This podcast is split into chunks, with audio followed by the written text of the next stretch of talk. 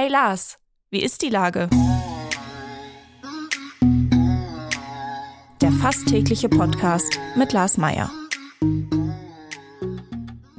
Wie ist die Lage? Unser fast täglicher Podcast in Kooperation mit der Hamburger Morgenpost, der Gute-Leute-Fabrik und Ahoi Radio spürt tagesaktuellen Fragen nach. Mein Name ist Lars Meier und ich rufe fast täglich gute Leute aus Hamburg an.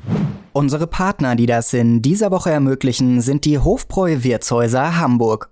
Egal ob zünftige Firmenveranstaltungen oder coole Weihnachtsfeier, die Hofbräu-Wirtshäuser Esplanade und am Speersort sind der richtige Partner für bayerische Spezialitäten in Hamburg.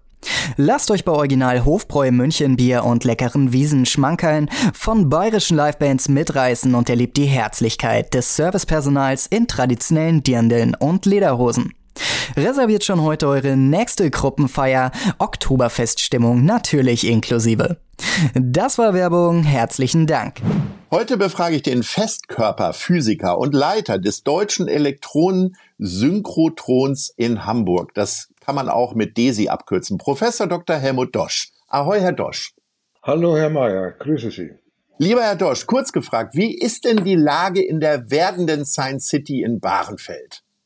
Ja, die Lage, die, die Lage ist hervorragend. Wir machen gute Fortschritte. Wir haben ambitionierte Pläne. Wir haben eine hervorragende Kooperation mit der Universität und äh, auch einen tollen Rückhalt von der Politik. Also sehr gut.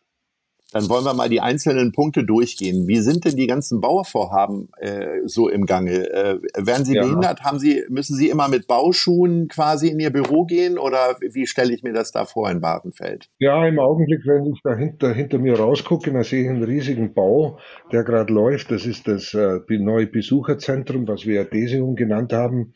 Das geht hervorragend nach oben, der Rohbau. Da sind wir sehr zufrieden, aber Ihre Frage kommt ja nicht ganz äh, aus dem äh, Ungefähren.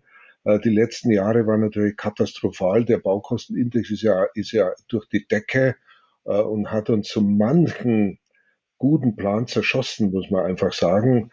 Ähm, und, und darum mussten wir eigentlich unsere ganze Baustrategie eigentlich wieder von vorne anfangen. Das Desium ist jetzt praktisch losgelegt, aber andere Sachen müssen wir neu konzipieren. Aber Sie hören ja auch oder lesen ja auch die Nachrichten, wo, wo, wo man sieht, dass eben die Baukonjunktur enorm schwächelt. Äh, und das heißt, dass ähm, unsere Baufirmen wieder viel freundlicher zu uns sind, wenn wir mit Bauvorhaben kommen. Sie wollen ja einiges bauen. Ja. Stelle ich mir das bei Ihnen eigentlich ein bisschen so vor, ich kenne das von Hoteldirektoren, wenn die in ihrem Hotel umbauen, dann haben die auch so einen eigenen gelben Helm. Haben Sie den auch, mit dem Sie dann jetzt übers Gelände laufen? Nee, ich habe einen weißen Helm mit einem Desi-Logo drauf. Aber ja. er, tut, äh, er, tut die gleichen Dienste, absolut. Ja, ja. Aber wie sehr kommen Sie denn zu der eigentlichen Arbeit? Oder äh, sind Sie, lassen Sie einfach bauen und Sie müssen da gar nicht irgendwie nachgucken und äh, werden da gar nicht beeinflusst? Also Beton anrühren steht nicht in meiner Tätigkeit.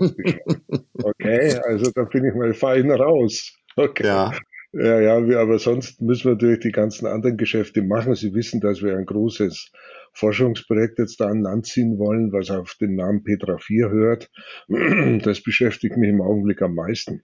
Wie geht man denn da vor, wenn Sie Petra 4 schon ansprechen? Was ist denn jetzt zu tun?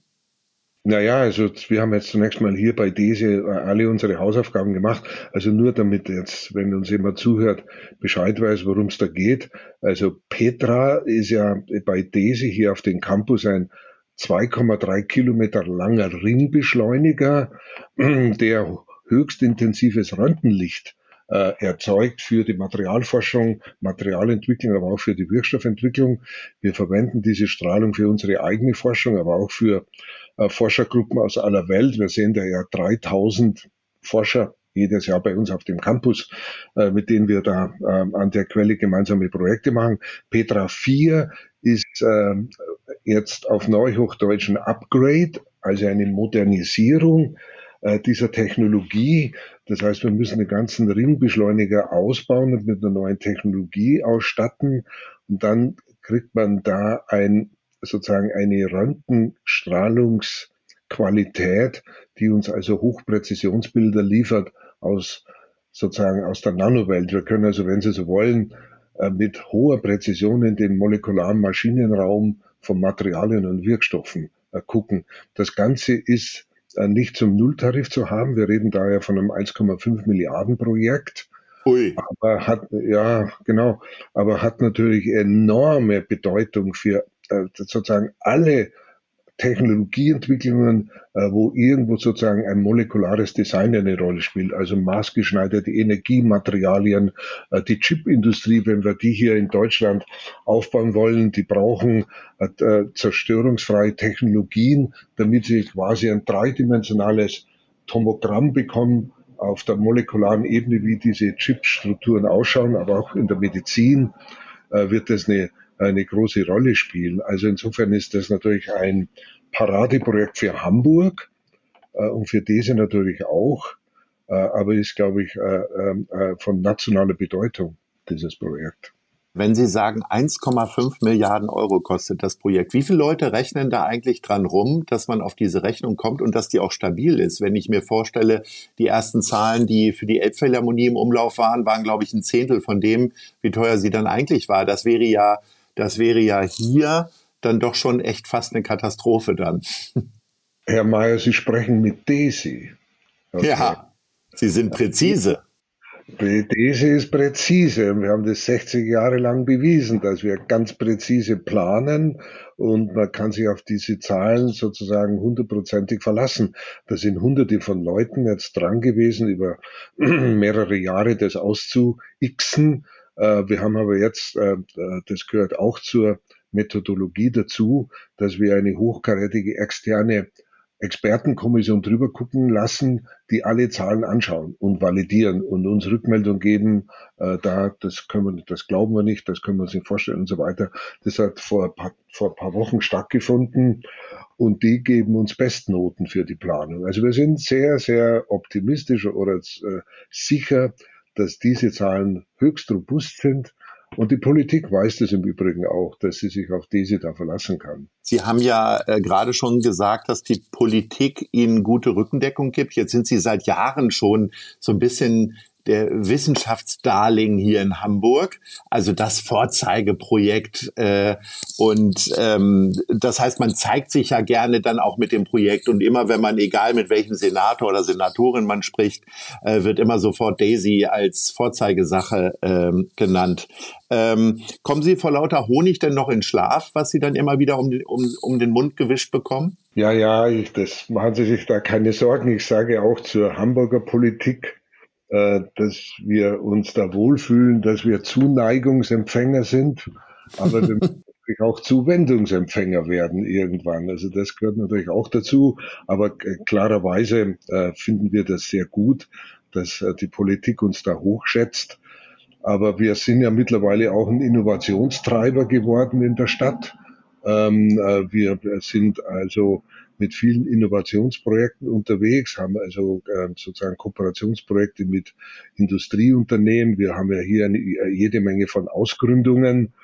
Ähm, äh, und insofern sind wir ja, glaube ich, auch ein sehr wichtiger Faktor in der Stadt für Forschung und Innovation.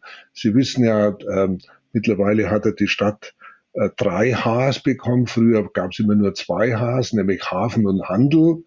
Und seit einiger Zeit haben wir Hightech noch dazugefügt, also H hoch drei. Und ja. das, das macht die Stadt, glaube ich, ganz beherzt. In Ihrer anfänglichen Zusammenfassung, äh, wie die Lage gerade so ist, haben Sie auch die Universität äh, benannt. Mhm. Ähm, liegt das irgendwie, spürt man frischen Wind aus von Seiten der Universität? Ich habe so das Gefühl, in diesem Podcast wurde früher sehr, sehr häufig immer der Kultursenator gelobt. Jetzt ist so ein bisschen Professor Dr. Hekerin äh, derjenige, der immer wieder von allen Seiten gelobt wird. Wie empfinden Sie das? Er ist eine coole Socke.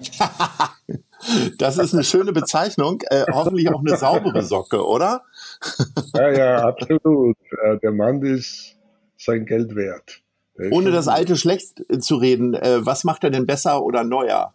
Hm, ja, also mein, äh, äh, Herr Lenzen war ein absoluter Profi und äh, das hat sich ja dann auch manifestiert, dass er ja vier Exzellenzcluster dann nach Hamburg geholt hat. Äh, wir waren äh, sozusagen mit diese ist sozusagen äh, mit, stark mitbeteiligt an zwei bis drei von diesen Clustern.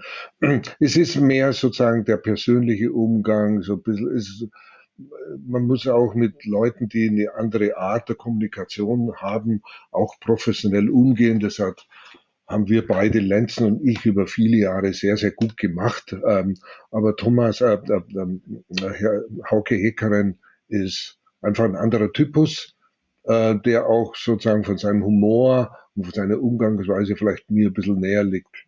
Okay. Sehr schön. Dann haben Sie ja schon äh, quasi ein Nice genannt. Wir sind nämlich jetzt schon bei unserer abschließenden Rubrik. Nice oder Scheiß? Haben Sie sich für Nice oder Scheiß entschieden? Ich habe mich natürlich für Nice entschieden und ähm, will das auch äh, bei der Gelegenheit nochmal wiederholen.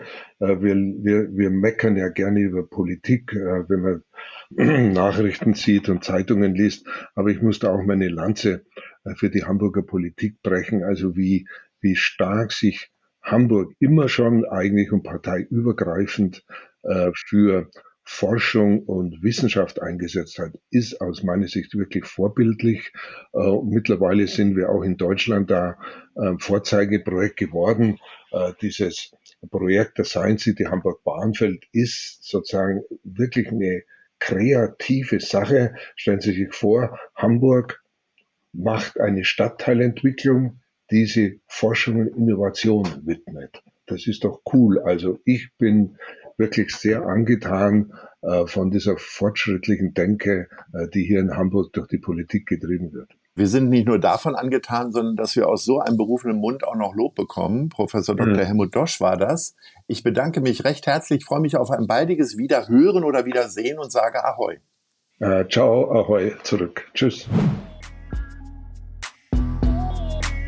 Dieser Podcast wird präsentiert von der Gute-Leute-Fabrik, der Hamburger Morgenpost und Ahoi Radio.